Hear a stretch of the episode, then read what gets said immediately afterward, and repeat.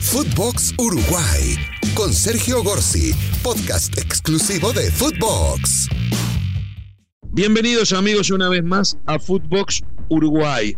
Aquí estamos abriendo nuestro micrófono celeste con todo lo que tiene que ver con la situación en la eliminatoria. Momentos de hacer esta grabación en Uruguay hay idas y vueltas, reuniones para ver qué pasa con la continuidad del maestro Oscar Washington Tavares. Tras 15 años en la dirección técnica, batiendo récords mundiales de permanencia, ya en octubre a raíz de la sucesión de derrotas contra Argentina y Brasil de visitante, se había tenido una reunión con el maestro Tavares en donde los dirigentes iban decididos a pedirle, eh, a cesarlo, más que pedirle la renuncia, a cesarlo.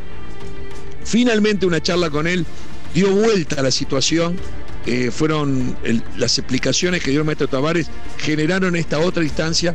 El partido contra Argentina, perdido 1 a 0 de local, pero por la forma que se dio el partido donde Uruguay mereció mejor suerte, habría alguna cuota de esperanza, pero la nueva derrota en La Paz precipita que haya un consenso que pueda terminar con el proceso Tavares en estas próximas 24 48 horas. Vamos a ver qué sucede. Tal vez no pase nada, como no pasó el mes pasado, pero tengo que decirlo porque es la información que nos, nos dejan saber los propios protagonistas a esta hora de la jornada. Yo quiero meterme en mi análisis con respecto a esto. Yo sí creo que tiene que haber un cambio y voy a explicar por qué. Todos los, en Uruguay es muy común hablar de partidos perdibles y ganables. Todos los partidos perdibles los acabamos de perder. Estoy hablando 2021, uno de los peores años en la historia del fútbol uruguayo. Todos los partidos perdibles los perdimos. Con Brasil en Manaus, con Argentina en River, con Argentina en Montevideo y con Bolivia en La Paz. Todos los perdimos. Todos los partidos ganables los empatamos. Colombia en Montevideo, 0 a 0. Paraguay en Montevideo, 0 a 0. Venezuela en Caracas, 0 a 0. Pregúntenle a Perú que ganó ayer. Perú en Lima, en el momento que fuimos a jugar a, a Lima, Perú muy complicado y empatamos. Es decir, los perdibles los perdemos, los ganables los empatamos. No dan los números. En este 2021 eh, Uruguay no tuvo fecha FIFA, nadie en América del Sur casi tuvo fecha FIFA, sino que se juega, se jugó Copa América y eliminatoria. Uruguay jugó desde junio hasta ahora, en cinco meses, jugó 15 partidos, 15. Hizo 11 goles nada más. En 15 partidos 11 goles, pero si parece poco 11 goles, voy a hacer esta, esta separación.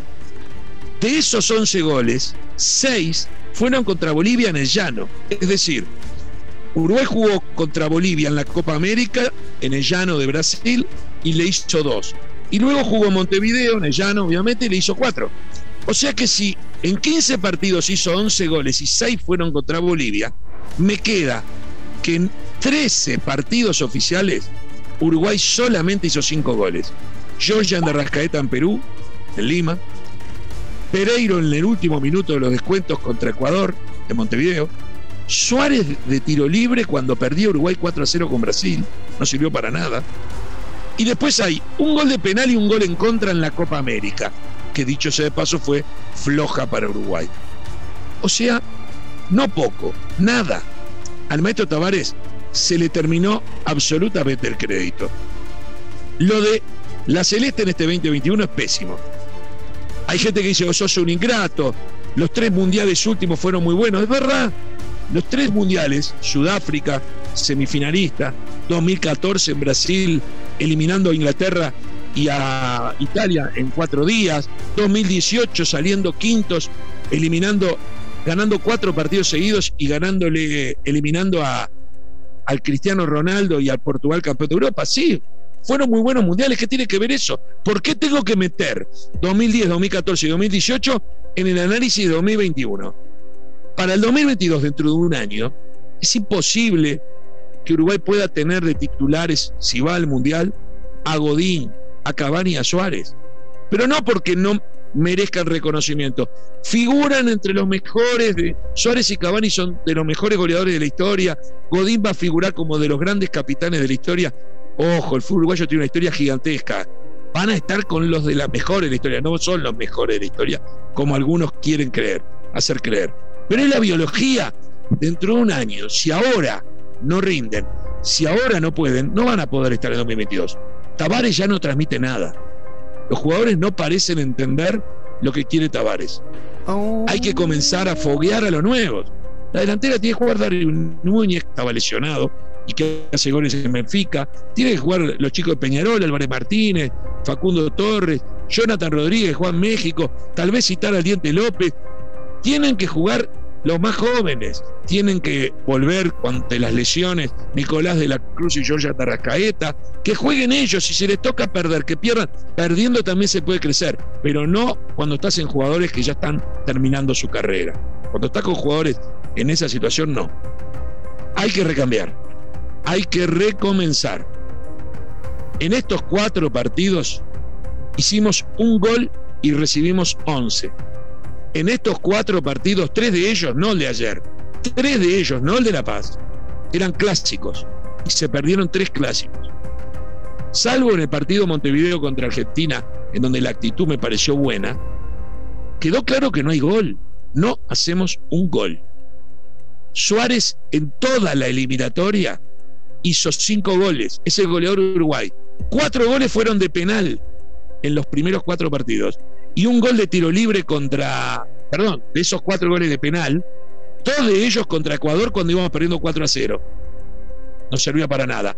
Y el gol de tiro libre contra Brasil cuando íbamos perdiendo 4 a 0. No servía para nada. No hay goles de Suárez, es el goleador, y no hay goles que signifiquen algo importante en lo que va de esta eliminatoria. De Cavani juega casi nada de tiempo, porque no, no ha podido estar, ha estado poco, y en los partidos que tuvo hizo un solo gol. ¿A ustedes les parece algo normal? No es contra lo que han hecho ellos, es contra lo que hoy pasa. De hecho, Cavani estaba en Montevideo, no podía jugar porque estaba lesionado, y ni siquiera fue a ver el partido Uruguay-Argentina y se fue a su salto natal a 500 kilómetros de Montevideo. No sé, en otras épocas me hubiese parecido que Cavani hubiese estado en el vestuario con sus compañeros, alentando, estando ahí, tratando de estar compenetrado. Me parece que eso habla de que el maestro Tavares ha perdido, claramente, ha perdido la ascendencia que tenía sobre los eh, futbolistas. Creo que hay que hacer un cambio. No sé, no hay un técnico cantado, pero tampoco el mundo se terminó. Este, hay vida antes y después de Tavares. Tavares es cierto, ganó la Copa América número 15, cuando Argentina tenía 14 y Brasil tenía 8.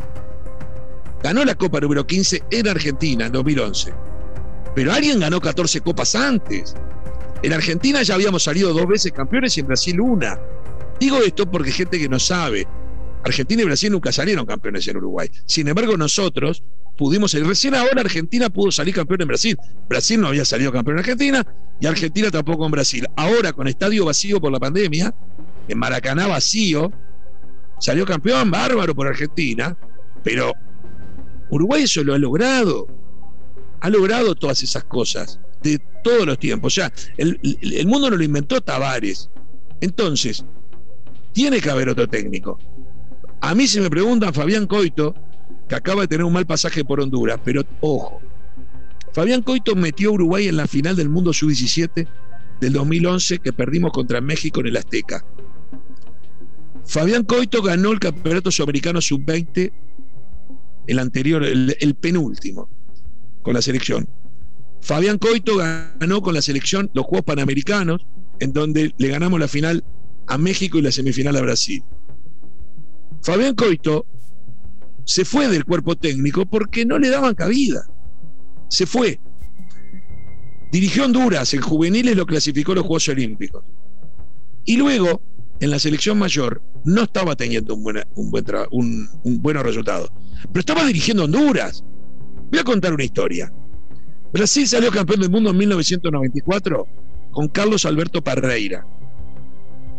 Ese técnico campeón del mundo en 94, al mundial siguiente dirigió Arabia Saudita, salió último. O sea, el mismo técnico, si dirige brasileros, sale campeón del mundo. Si dirige sauditas, sale último. ¿Se entiende la diferencia? Hay que entender estas cosas. Entonces, a Fabián Coito, yo no le voy a cobrar que Honduras, que prácticamente no tiene fútbol juvenil, porque no tiene un trabajo de base como para competir en la elite, le voy, a, pedir los mismos resultados que le puedo pedir como consiguió con la selección juvenil, metiendo un vicecampeonato mundial, un sudamericano eh, juvenil y un juego panamericano.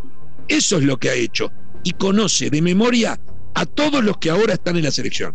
A los que se están por ir y sabe perfecto hasta dónde puede llegar Suárez, hasta dónde puede llegar Cavani, hasta dónde puede llegar Godín, también Muslera, también el pelado Cáceres.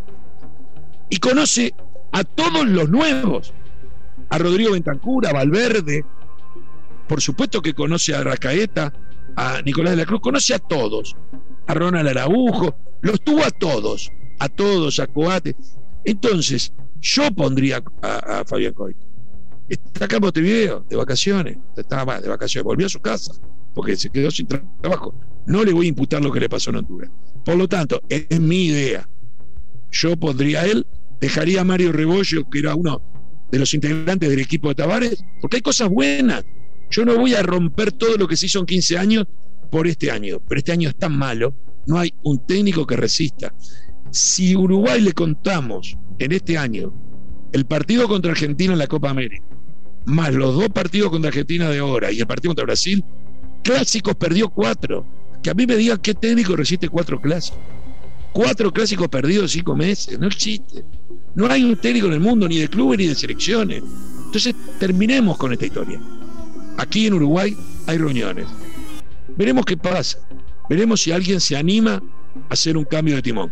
Uruguay, ganando un solo punto de los últimos 15, está a un punto de la clasificación. ¿Ustedes entienden lo que es esto? Faltan cuatro fechas. Si Uruguay gana un solo, Uruguay ganó un punto en los últimos 15 y todavía está a un punto de la zona de clasificación. No se le escapó nadie.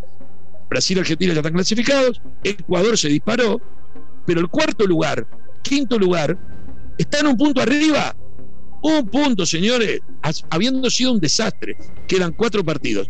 Todos los que están jugando esto, que son Colombia, Chile, Perú y Uruguay, en menor medida Bolivia, pero lo que pasa es que Bolivia fuera de la altura difícil que gane. Entonces, Colombia, Chile, Perú y Uruguay, todos con un punto de diferencia. ¿Le parece que en 12 puntos eso no se puede absorber? Por, Dios, claro que se puede absorber.